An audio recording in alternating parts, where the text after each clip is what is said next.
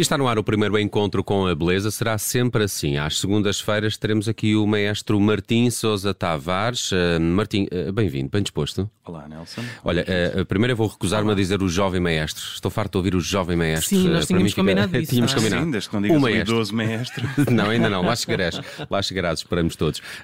o encontro com a beleza, para, para, para antes de irmos aqui ao assunto da, desta primeira edição, deste primeiro episódio, o, o que é que pretende ser? O que é que vamos fazer ao longo das próximas semanas contigo aqui às segundas-feiras? Então, temos aqui uma espécie de cápsulas de música clássica, em doses, as quais eu chamei homeopáticas, mas não vêm curar absolutamente nada, que contêm em si esta beleza com a qual nos vamos encontrar, que é a música clássica, que poderá para muitos serem num bicho de sete cabeças ou uma, uma forma de arte que não frequentam, e um uma bocadinho. Coisa, uma de... coisa para velhos, às vezes, não é? Sim, às vezes para velhos, às vezes para, para pessoas que são uma seca.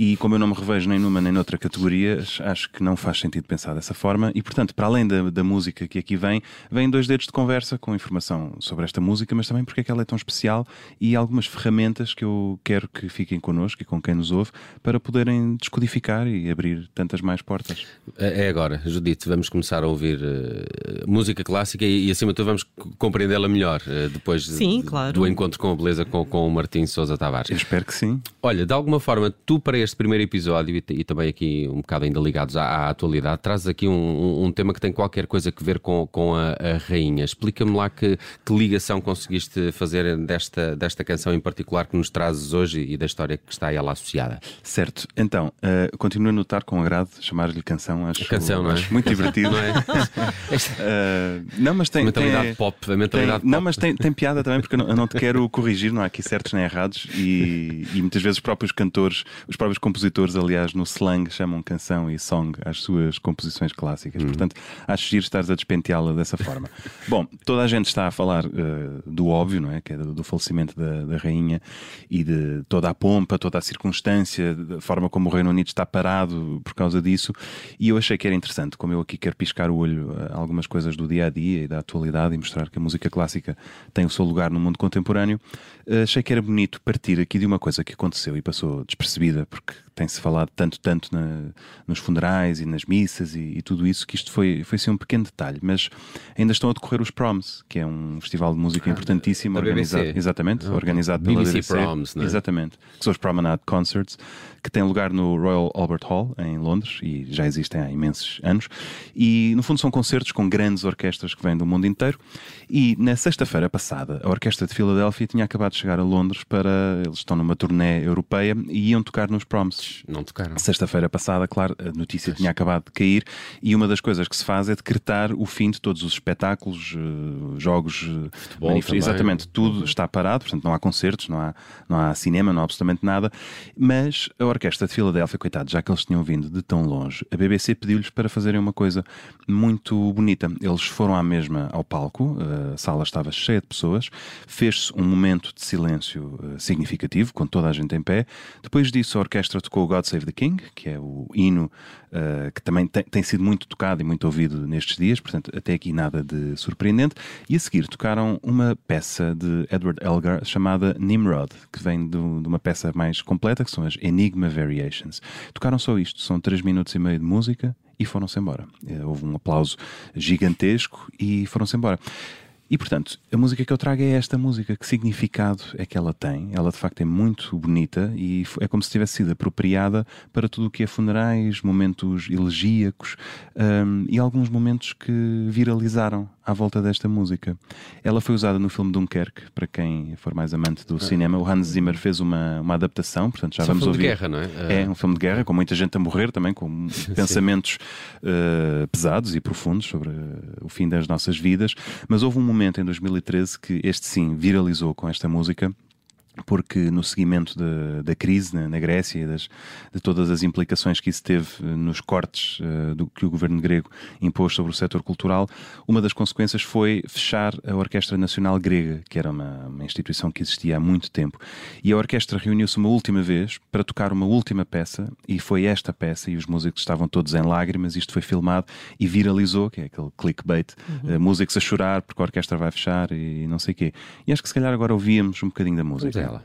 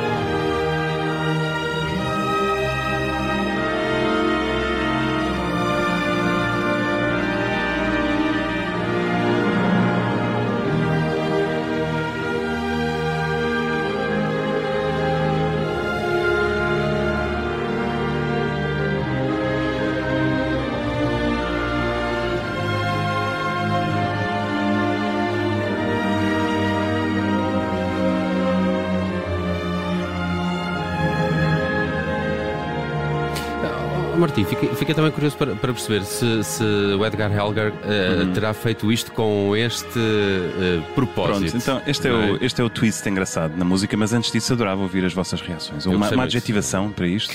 Eu, eu tenho muita dificuldade em perceber como é que isso é utilizado em contextos tristes, porque claro. eu acho esta música altamente esperançosa, não é? Uhum. Tem muitos tons maiores, portanto não faz. Não é uma óbvia música uh, para, uma, para um requiem Exatamente. É? dizer... Sim, tu falaste ainda uma, uma coisa engraçada na, na, esperança, e já agora gostava, as pessoas ficam tristes, a Orquestra Nacional Grega fechou em 2013, eles reabriram, passado okay. um ano. Portanto, uh, escolheram bem a música. Sim, se calhar o facto de, deste feliz. vídeo viralizar ajudou também a, claro. a, alertar para a desgraça que era. Mas esta música tem um significado muito bonito e tudo o que se fez com ela foi póstumo, porque o, o Elgar já estava morto. Ele tem conotações uh, monárquicas, no sentido em que tem algumas peças dedicadas, tem uma sinfonia dedicada ao Eduardo VII uh, escreveu as famosas marchas de pompa e circunstância, que também são muito usadas. Uh, esta peça toca-se também no, no dia do, do Memorial Nacional das pessoas que serviram na, na, na, guerra. Portanto, há assim uma, uma carga, um aparato político. Mas o mais bonito disto é que hum, esta peça vem nas tais Enigma Variations, que são um conjunto de variações sobre um tema que o compositor nunca revela, portanto há muita especulação qual era o tema, em que cada uma das variações é inspirada por um amigo do Elgar. E esta, que se chama Nimrod, uh, Nimrod é um, um, nome que vem no Antigo Testamento uh, e surge como alguém que é um caçador perante Deus. E há um, o editor do, do Elgar, que é um homem que sempre o apoiou muito. E o Elgar teve alguns momentos de, de desespero na sua vida em que queria deixar de escrever música. O apelido dele é Jäger, que em alemão significa caçador. Então o Elgar uh, resolveu fazer aqui um jogo, porque este editor dizia-lhe: Não desistas, olha, pensa no Beethoven. O homem era surdo e a vida dele, quanto pior ficava, mais bonita se tornava a música dele. E portanto o Elgar ficou de facto muito inspirado e escreveu esta peça e resolveu dedicá-la ao Nimrod, com esse piscar de olhos, não lhe chamando chamando pelo, pelo seu apelido, mas chamando pelo nome profético do, do caçador. E portanto é uma peça que de facto transmite esta ideia de superar grandes dificuldades. E eu acho que as pessoas, mesmo sem o saberem, colhem essa atitude por um lado solene, por um lado majestática, por um lado virada para dentro, né? porque há aqui uhum. uma, um grau de dor, mas há essa, essa vontade que tu apontaste de, de, de superar tudo isto e encontrar um lugar mais, mais solarengo. E eu acho que é por isso que se escolhe tanto esta música para este tipo de circunstâncias, porque as pessoas estão tristes, porque rainha morreu, como é óbvio, mas estão muito agradecidas e muito reconhecidas por tudo o que a rainha deu e fez na sua longuíssima vida. Portanto, eu acho que de facto acaba por ser a música perfeita para, para este tipo de contexto. É, Está-me a lembrar de uma série de músicas que têm esta conotação, né? aquela dos Doors, o The End, não é? Que surge sempre assim em peças jornalísticas ou de publicidade que, que procurem essa sensação, essa emoção.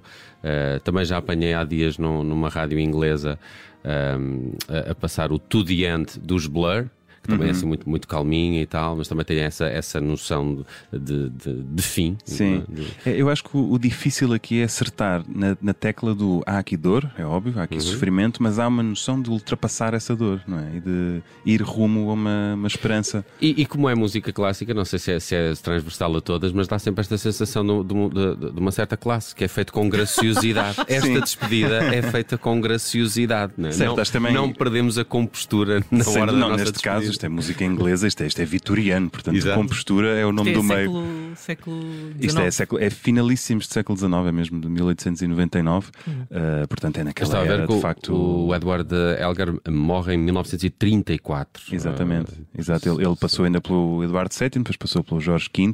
Ele tem uma sinfonia dedicada ao Eduardo VII, que era bisavô da, da rainha, portanto, mais uma razão também para, para se tocar a sua música. Mas no fim de contas, eu acho que há essa, essa solenidade essa elegância. Claro que compete-me a mim também trazer alguma música clássica mais despenteada de vez em quando, uhum. mas acho que ninguém sai defraudado. Isto era belíssimo. Esta música é de facto belíssima. É beleza em estado puro. Estava aqui só a lembrar uh, Enigma Variations, não é? Exatamente. E a, a, versão que estávamos a ouvir era da, era da Filarmónica de Berlim. De Berlim, exatamente, a Filarmónica de uh, Berlim. Exatamente. Uh, conduzida pelo Sir Simon Rattle. Também ele inglês. sim, Sir, deduzi que sim. Exatamente. muito Mais bem. uma ligação à rainha, não é? Mais uma ligação à, só ligações à rainha. Sim, sim. Exatamente. um dia o, o Martim Sousa Tavares pode deixar de ser jovem mestre para ser Sir. Sir. sir. Bem, há, há vários mestres Sir, por acaso, e nem todos são ingleses. Há vários músicos da música clássica que já foram knighted. Portanto, Exato. Okay. Então há esperança para nós, até aqui. Não, se calhar. Diria que sim. Eu sou mais um republicano do que um monárquico, mas isto fica off-record, não é? Ninguém claro tem que saber. Bem, vai ser assim todas as semanas no Encontro com a Beleza. Estamos aqui um bocadinho à conversa com o Martim Sousa Tavares a propósito de música clássica. Vamos desmistificar alguns conceitos e hoje falamos aqui desta obra do Edward Elgar, eh, que é sempre usada também nestes contextos eh, mais eh, solenes de despedida. Se calhar aqui alguma curiosidade para perceber também como será a própria cerimónia fúnebre, do, do, a despedida final da rainha será de hoje a uma semana, não é? Dia segunda-feira, dia ela 19. Está, ela está em turnê neste está momento. Está em turnê, é? claro, mas dia 19 será o funeral. Sim, aí o alinhamento deve estar feito a. Pois tem ela própria, ela é própria participou, não foi? Na, Devem ter no, no planeamento. De... Sei que o príncipe Filipe escolheu as suas próprias músicas, por acaso não sei se a rainha foi? também o fez. é giríssimo escolher a sua própria playlist. Sim. O que é certo é que ela ouviu esta música muitas vezes ao longo da vida, porque ela é mesmo muito usada neste tipo de contextos. Sim, e viveu muitos anos, uh, deparou-se com muitas situações de despedida. Sem dúvida. Sem dúvida. Martins Sousa Tavares connosco. Agora despeço meu, não é? Sim. e punha só mais um bocadinho essa, para a tua despedida. Essa é a despedida para a semana, até para a okay, semana. É sim, é só até para a semana. Sim, de hoje a uma semana voltamos a estar com o Martins Sousa Tavares. Este é um conteúdo que está também disponível nas redes do Observador, YouTube e Facebook com vídeo. Obrigado por teres vindo e obrigado por estares connosco todas as segundas no Encontro com a Beleza. Obrigado eu. Até para a semana. Até para a semana. Thank you.